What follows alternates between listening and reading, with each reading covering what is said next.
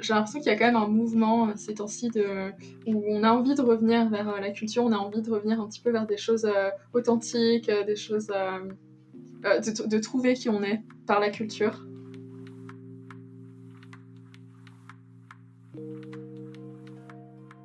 Bienvenue sur Mosaïque. Des portraits combinés de plusieurs couleurs et formes, explorant un assemblage de pays, langues, nationalités et bien plus. En bref, un podcast sur la multiculturalité sous tous ses fragments. C'est vrai que pour notre génération, c'est différent en fait. Euh, il y a beaucoup plus de personnes qui sont entre guillemets issues de l'immigration et euh, mhm. qui ont grandi en, Europe plutôt que dans la, génération de nos parents. Souvent, ce sont les premiers à être arrivés. Donc, par exemple, ma mère, elle dit ah oui, j'étais la seule noire dans mon dans la ville où j'habitais. Euh, la, même chose au Luxembourg, il y avait, quasiment pas beaucoup, vraiment pas beaucoup de noirs. Donc, en fait, ils se posaient pas de questions parce qu'on n'en parlait pas tout simplement. Ouais. Oui, c'est ça. Et puis, je pense que c'était pas un facteur d'intégration pour nous de parler forcément une, une, langue euh, qui n'était pas la langue du pays ni rien, quoi. Donc, euh, je pense qu'avant, ouais. c'était pas forcément vu comme une force. Aujourd'hui, beaucoup plus. Moi, je me dis, ah, euh, enfin, je voudrais transmettre cette culture. Je voudrais, tu sais, pas que mes enfants parlent seulement une langue ou. Mm. ne soient pas connectés au Japon. Connectés au Japon, exactement. Mmh. Mais euh, oui, et puis je pense qu'il il a, il a pensé que on allait vivre bah, toute notre vie en Europe aussi. Euh, il n'a jamais pensé qu'il allait, qu'on allait retourner en fait au Japon. Il y a aussi ça. Hein. Ma, ma, mère, pour elle, c'était vraiment rédhibitoire. Euh, quand ils s'étaient mariés, elle avait dit je ne voudrais jamais habiter au Japon. Donc c'était un peu dans leur pacte de, de mariage presque. Ah oui. Donc euh, oui, non, il s'est vraiment dit on, ne retournera jamais au Japon. Mais, mais je pense que si on n'avait pas vécu au Japon, peut-être que jamais on aurait embrace notre identité japonaise, jamais on n'aurait été curieuse ni rien, puisque on le connaît. Exactement. Euh, c'est vraiment quelque chose qu'on lui a dit euh, bah, plus tard, là, récemment. On était, on était tellement reconnaissante d'avoir d'avoir d'avoir déménagé au Japon parce que c'est vrai que c'est pas du tout la même chose que quand on y allait en vacances qu'on suivait un peu mon père dans Tokyo. Puis je pense que c'est tellement une culture. Euh, le Japon, c'est tellement une culture complexe qu'on peut pas vraiment grasp tous les, toute la profondeur euh, sans y habiter, en fait. Euh, et encore, là, il y a encore plein de choses que, que je connais pas. Et à chaque fois que j'y retourne, je découvre encore d'autres concepts, d'autres rituels, d'autres manières de faire. C'est vraiment, je trouve qu'on n'a jamais fini de d'explorer, en fait. Ouais. Ouais, c'était juste une opportunité de travail pour mon père. Euh. Oui, ouais, c'était vraiment juste une opportunité de travail. Et puis, euh, bah, c'est ça, ils ont, ils ont pas trop réfléchi en fait. Ils l'ont fait. Et puis, en fait, ma mère, il se trouve que maintenant, elle adore le Japon. Ça fait, ça fait 11 ans là qu'ils y habitent. Et puis, euh, au final, elle, elle, pense, elle aurait jamais pensé s'y plaire et, et elle s'y plaît beaucoup. Donc, Et est-ce que c'est pas justement un signe, un signal que les temps sont en train de changer et que au mmh. Japon il y a un peu une ouverture euh, par rapport aux diverses identités euh, japonaises et que c'est peut-être un peu moins homogène. Euh, oui, ça c'est sûr que c'est moins homogène qu'avant parce que même nous on le voit.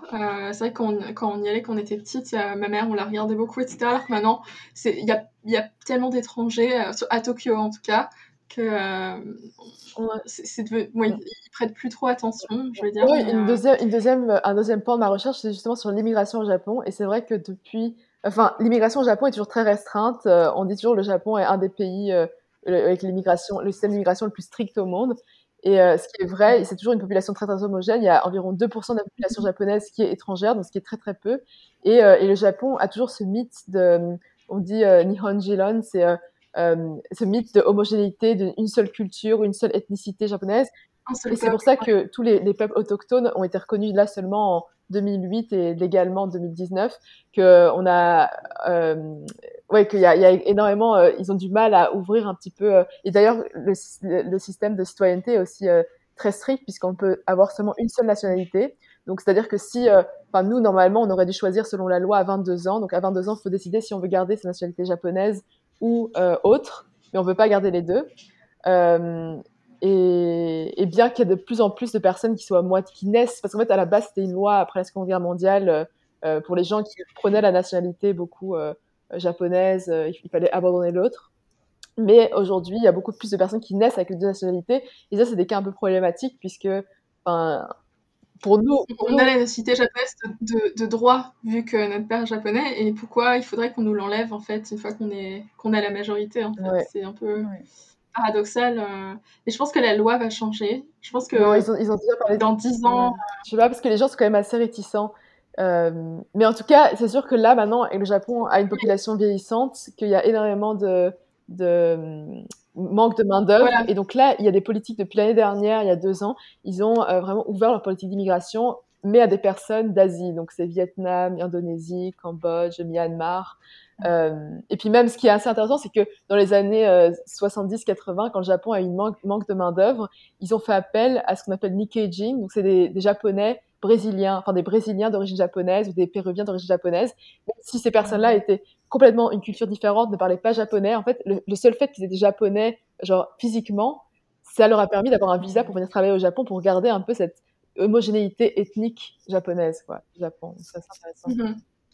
Oui, et puis euh, j'avais lu qu'en 2050, donc dans à peu près 30 ans, il restera plus, il y aura la moitié, euh, la moitié de la population japonaise qui sera, euh, qui sera plus là en fait.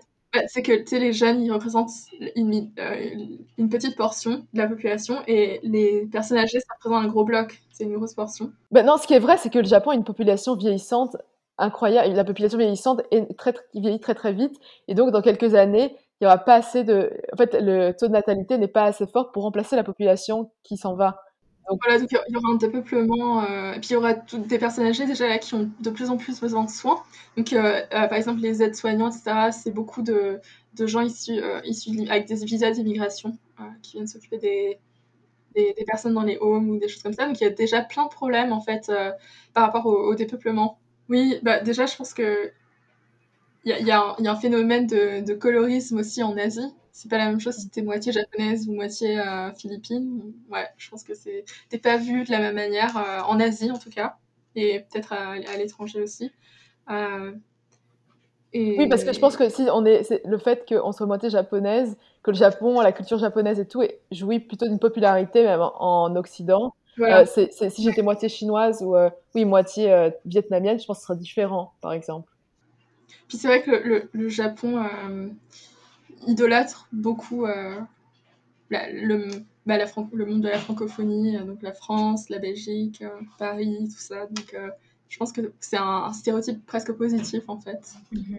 Et, mais est-ce que vous pensez du coup que c'est facile d'en parler ou de pointer du doigt ou de critiquer ce genre de bah, bah, racisme ou de discrimination, puisque en fait c'est une, discrimination qui bah, parle d'aspects positifs bah, c'est ça, parce que même en, termes pour revenir en termes de dating, moi, c'est plutôt, surtout au Japon, les étrangers qui sont au Japon, oui, là, forcément, euh, tu sais, ils veulent, euh, ils sont plus attirés par les personnes asiatiques, euh, comme ça. mais comme c'est, comme tu dis, plus sur le sens positif, on va moins voir ça sous une lumière négative, on va moins parler de discrimination ou moins de, moins de comportements problématiques. Alors que c'est des comportements problématiques, clairement, mais. Mmh oui, voilà, en fait, c'est bah, quand on a ce genre de, discussion, très souvent, c'est une discussion qui va s'arrêter à, une remarque du style euh, Ah, bah, tu vas pas te plaindre, c'est quand même quelque chose de positif. Et du coup, c'est très difficile d'aller au-delà euh, au-delà du, stéréotype pour euh, bah, justement arrêter ce genre de racisme. Alors, justement, en parlant de ça, est-ce que vous avez l'impression qu'il y a des villes dans lesquelles vous êtes plus intégré ou vous vous sentez plus à la maison? Donc, je sais que vous adorez aller à Hawaï. Alors, euh, ça, c'est super important de parler de ça parce que justement, on parlait avec nos parents récemment de, de Hawaï et en fait, on est allé pour la première fois à Hawaï en famille quand on avait 10-11 euh, ans. On est resté là-bas un mois. On avait loué un appartement. Ouais, un mois et demi même. Ouais, on, on, avait loué une maison, on avait une voiture, on vivait un peu comme des locaux, on n'était pas à l'hôtel là-bas. Et en fait, malgré le fait qu'on soit très jeune, c'est la première fois où on a expériencé une sorte de bien-être, une sorte d'appartenance à un pays où on s'est senti. Enfin, moi, je me sentais. Ouais, une communauté vraiment bien parce que il y avait énormément de Hawaï. Il faut savoir qu'il y a un cinquième des personnes qui ont des origines japonaises à cause de l'immigration euh, après la Seconde Guerre mondiale. Et, et donc, euh, il y a beaucoup de personnes mixtes, à euh, moitié asiatiques, eurasiennes. Et, et, nous, on avait, on avait vraiment avec notre père japonais, notre mère qui est, qui est blonde aux yeux bleus, qui peut passer pour américaine. On avait, j'ai l'impression qu'on avait vraiment fit in dans le paysage de Hawaï et qu'on s'est vraiment senti une, une forme d'attachement et de, de belonging, quoi. Voilà, et puis c'est vrai que c'est ça, il y a, y, a y a de l'immigration, euh, il y a eu des vagues d'immigration japonaise et d'Asie, du Sud-Est en général, et puis aussi américaine, etc. Puis il y a les, les Hawaïens locaux, natifs. Mais et c'est vrai qu'il y a tout le monde a un peu des accents. C'est assez, ça te donne un espèce de melting pot où vraiment on se sent, on sent qu'on peut fit in. C'est mhm. pareil, c'est vraiment la première fois de ma vie où j'ai eu ce sentiment. Euh, je me sentais vraiment bien dans, dans, dans une communauté en fait. Euh, et puis je sentais que, pas, euh, oui, pareil, mais mes parents en tant que couple en fait étaient, étaient aussi beaucoup plus, ouais, englobés. Et du coup, alors, est-ce que vos parents ont décidé d'aller à Hawaï dans cette perspective-là ou simplement ils voulaient découvrir les îles? Bah, ils y avaient déjà été euh, tous les deux. Euh, et puis ils voulaient y retourner et nous, nous faire découvrir. Mais c'était vraiment plus euh, pour. des vacances. Voilà, un but touristique. Voilà, des vacances. mais c'est vrai qu'on. On était assez jeunes, hein, donc en fait, moi j'ai des souvenirs assez vagues, mais ce sentiment par contre de d'avoir été bien, d'avoir de m'être dit vraiment je pourrais vivre ici, je, je pourrais appartenir à, à, je pourrais je pourrais m'intégrer ici, ça, c'est vraiment un sentiment que, fort qui, m'est resté. Et je pense qu'elle est aussi. on en parle encore souvent. Euh, puis on y est retourné depuis. Et pareil, à chaque fois, c'était. Euh, euh, ouais. Moi, j'avais l'impression de rêver. C'était. je me sentais bien. Ouais. Et est-ce que vous avez ce même ressenti à Montréal? Parce que je sais que c'est une ville assez inclusive. est-ce que c'est facile de se sentir chez soi? Euh, oui, bah, moi, ça fait euh, deux ans et demi euh, que je suis ici. Et oui, Montréal, donc je suis venue faire un an d'échange ici et c'est vrai que je me suis tout de suite sentie bien. C'était assez multiculturel. j'ai vraiment adoré le fait que oui, les gens viennent de partout, que être montréalais, c'est pas une identité stable ou être québécois-canadien, c'est pas une identité stable. D'ailleurs, le multiculturalisme décrit un peu la nation québécoise. Et donc, oui, c'est clair que, par exemple, moi, on me dit Ah, je pensais que tu étais canadienne. Enfin, il y a, y, a, y a, un sentiment mm. d'appartenance qui est assez réel et fort. Après, c'est vrai que, comme je disais, là récemment, c'est vrai que aussi, j'ai vécu euh, six mois à Bangkok, où là, j'étais aussi dans une communauté plus, euh, enfin, vraiment de mixer avec les personnes thaï, avec les personnes étrangères, j'étais dans une communauté assez mixte. Et là aussi, je me suis sentie très, très bien dans un environnement où j'arrivais à mixer un peu plus, euh, bah, voilà, les, les, mes côtoyances, euh, enfin, mes, mes, côtoyances, mes amitiés plus asiatiques et mes amitiés plus occidentales, et que j'avais des groupes d'amis assez mixtes. Ça, c'était aussi quelque chose, je de très fort, euh, dans mon sentiment de bien-être, par exemple. Tu vois. Mais même dans, en fait, ton travail même, euh, tu avais des collègues euh, du monde entier. Exactement. Exactement, mais j'étais en Asie aussi, et donc parce que je trouve qu'il y a ce côté aussi asiatique qui est important, je pense, dans mon dans, dans le fait de se bien sentir. C'est pas ouais.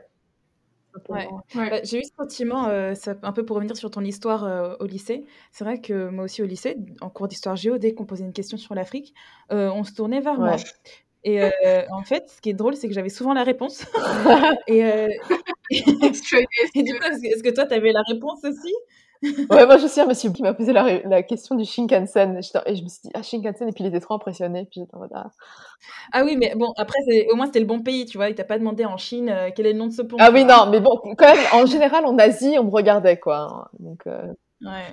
Moi je, moi, je me souviens qu'en tout cas, euh, pendant toute ma partie collège, peut-être un peu lycée aussi, mais surtout collège et puis, euh, puis avant, euh, j'étais j'étais gênée en fait quand on parlait de l'Asie ou du Japon ou je, je sais pas. Euh, ouais, moi aussi j'avais un sentiment aussi un peu de gêne parce que je me sentais pas non plus tellement euh, tellement de légitimité à parler de ce pays que je connaissais pas tellement quoi. Enfin, suffisamment. Ça fait aussi bête de foire, tu sais, genre bon, maintenant lève-toi et puis parle-nous de ton grand continent.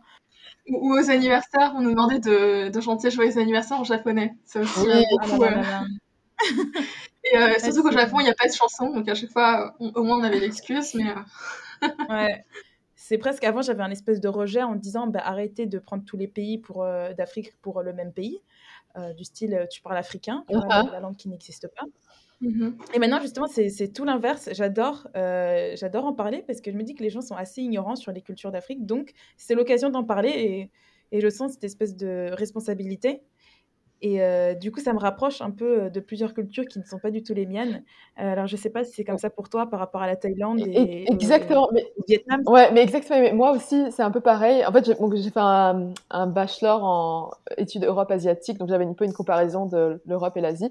Mais là, ici, euh, à l'université au Canada, il y a un gros manque de. Quand je, ben, je suis en sciences politiques, il n'y a pas de cours. Il y a un cours sur la Chine, mais il n'y a pas de cours sur l'Asie. Tu as des cours sur l'Amérique latine, sur le Middle East, sur euh, l'Afrique et il y a rien sur l'Asie. Et donc c'est aussi là je me suis dit ah j'ai peut-être aussi enfin je, me suis sentie euh, un peu responsable. C'est pas c'est peut-être pas le bon mot mais je me sentais un peu euh, j'avais envie de me dire bon je vais développer un peu ma recherche sur l'Asie et pas seulement le Japon mais aussi regarder ce qui se passe en Corée à Singapour à Hong Kong en, en, Asie du Sud-Est aussi parce que ça m'intéresse. Mais prendre un peu plus ouais prendre un peu plus la responsabilité de de faire des recherches, d'apporter la connaissance et de parler de cette, ces régions-là, quoi, ces régions asiatiques. Ouais. Mm. Et du coup, pour ta part, Ali, est-ce que. Euh, alors, tu as parlé du fait de. Enfin, vous avez toutes, toutes les deux parlé du fait de vous rapprocher de votre culture japonaise euh, pendant le confinement. Est-ce que le fait que tu joues de la flûte du, du, de shakuhachi, oui. ouais. c'est justement pour te rapprocher de la culture et est-ce que tu t'entreprends donc d'autres activités? Bah, c'est ça. Moi, je suis pas tellement intéressée par parler japonais. Enfin, j'ai jamais trouvé vraiment la motivation, malheureusement. Mais, euh, euh, mais par contre, euh, au niveau, j'ai énormément acheté de livres sur l'art japonais, les estampes japonaises, etc. Donc, j'ai commencé aussi le block printing, qui est à la base une, un peu une technique provenant de, du block printing japonais. Et, euh, et pareil, enfin, je, je, suis, j'ai vraiment beaucoup lu en fait sur euh, la culture japonaise, etc.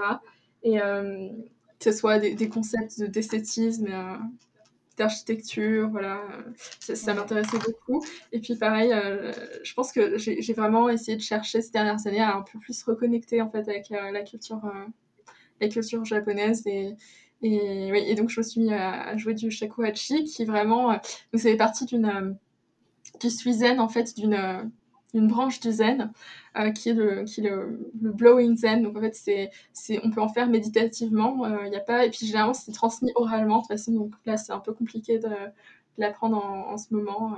Euh, voilà, avec, avec quelqu'un. Ouais. Donc c'est, je pratique plus méditativement. Mais il faut énormément de patience parce que ça prend à peu près un mois pour faire un, pour faire un, un son en fait. c'est, c'est un instrument assez difficile, mais, mais chargé de, de sens en fait. Et, euh, et je pense que c'est voilà, c'est un instrument vraiment euh, qui, qui m'a vraiment fait euh, reconnecter. Puis du coup, j'ai dû un peu chercher sur le, les concepts, l'historique de l'instrument, toute, la, toute la philosophie zen qu'il y a derrière. Et, ouais. Ouais. ouais. Et c'est vraiment intéressant parce que, en fait, pour toi, la recherche sur la culture, en fait, c'est vraiment, entre guillemets, intérieur. Enfin, c'est vraiment pour te pour euh, nourrir ton esprit, on va dire. Alors que très souvent, en fait, c'est exactement ce que vous disiez par rapport aux Péruviens et aux Brésiliens japonais qui migrent. Euh, on parle souvent de d'intégration au niveau euh, physique et au niveau extérieur, extérieur donc parler le japonais, mm -hmm. ressembler à quelqu'un de japonais. Donc, en fait, c'est vraiment pour plaire à l'autre, pour, pour que l'autre nous accepte en tant que japonais. Alors que toi, ce que tu fais, c'est vraiment pour toi-même et pour toi-même que tu te reconnectes donc euh, par rapport au block printing et, euh, et, à la flûte. Et je pense que ça, ça montre deux côtés de l'identité. Il y a le côté est-ce que toi, comment tu te sens à l'intérieur et comment est-ce que les gens nous perçoivent et nous acceptent. Exactement. Oui, euh... ouais. Puis, euh, ouais, c'est ça. Puis il y, y, a aussi quelque chose, euh, c'est un peu une, euh, une lubie que j'ai, mais j'ai j'ai vraiment envie, en fait, c'est quelque chose que je me dis euh, la prochaine fois que je retournerai au Japon, j'espère cet été, mais on verra, euh, que la prochaine fois que j'y retournerai, j'aimerais vraiment. Euh, parce qu'en fait, il y a des, il y a des, des services d'habillage de, en vêtements traditionnels. Donc, euh, on a 3-4 euh, femmes japonaises qui nous aident à, à, à s'habiller avec un, enfin, à mettre un kimono, etc. C'est toute une technique. Euh, on peut pas, on peut pas s'habiller tout seul en fait.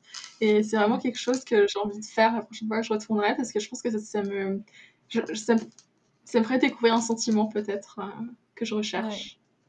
Mais oui, c'est encore une fois le, le, physique, à quel point c'est important. Par exemple, parfois, je, bah, quand je porte des habits traditionnels éthiopiens, je me regarde et je me dis, c'est vrai que j'ai quand même des traits éthiopiens. je, vais, je vais vraiment les chercher. Je vais vraiment les chercher, tu vois, pour avoir ce rappel que si je le suis, je le suis. Et puis, en fait, c'est exactement ce que tu dis, c'est la légitimité. Et c'est comme si on cherchait l'approbation d'autrui. Mm-hmm. Et euh, enfin, je pense que je suis venue à terme avec ça et je me suis dit que c'est pas aux autres de me dire d'où je viens. Mm-hmm. Euh, c'est moi qui le décide, tout simplement. Enfin, le décide, hein, à partir du moment où c'est réel euh, génétiquement et culturellement. Mm-hmm. Non, parce que je trouve qu'on parle beaucoup en ce moment d'appropriation culturelle et, tout ça, mais tu sais, c'est en même temps, pour moi, c'est vraiment une. c'est ça, on est, on est quand même légitime. de... Puis c'est une réappropriation culturelle importante aussi. Ouais. Aujourd'hui, la culture, c'est, euh, pour moi, c'est vraiment une richesse. Quand je rencontre quelqu'un, euh, c'est, ça, m'intéresse énormément. Quelqu'un qui vient d'une culture différente que moi, qui peut m'apprendre des choses, euh, qui peut m'ouvrir les yeux sur des choses nouvelles et, et, ouais. Et c'est une différence. Puis, ouais, j'ai aussi la même impression. C'est vrai que dans, dans, le monde devient de plus en plus complexe et, et un peu, un peu multi, bah ouais, multiculturel, multi. Euh, voilà. Euh, et puis j'ai l'impression qu'il y a quand même un mouvement euh, ces temps-ci de, où on a envie de revenir vers la culture, on a envie de revenir un petit peu vers des choses authentiques, des choses. De, de, trouver qui on est par la culture. Et ouais. Je pense que c'est. Oui, exactement. Et, exactement. Et je pense que le confinement aussi nous aide à un peu revenir sur nous-mêmes, sur l'essentiel, sur notre mhm. identité. Euh, on a le temps en fait de penser à tout ça. C'est ça, on a le temps de plus euh, d'être dans l'introspection, de, de, se demander d'où on vient, de quel héritage on a, enfin culturellement. Oui, de recréer une euh, identité, de se redécouvrir. C'est ça.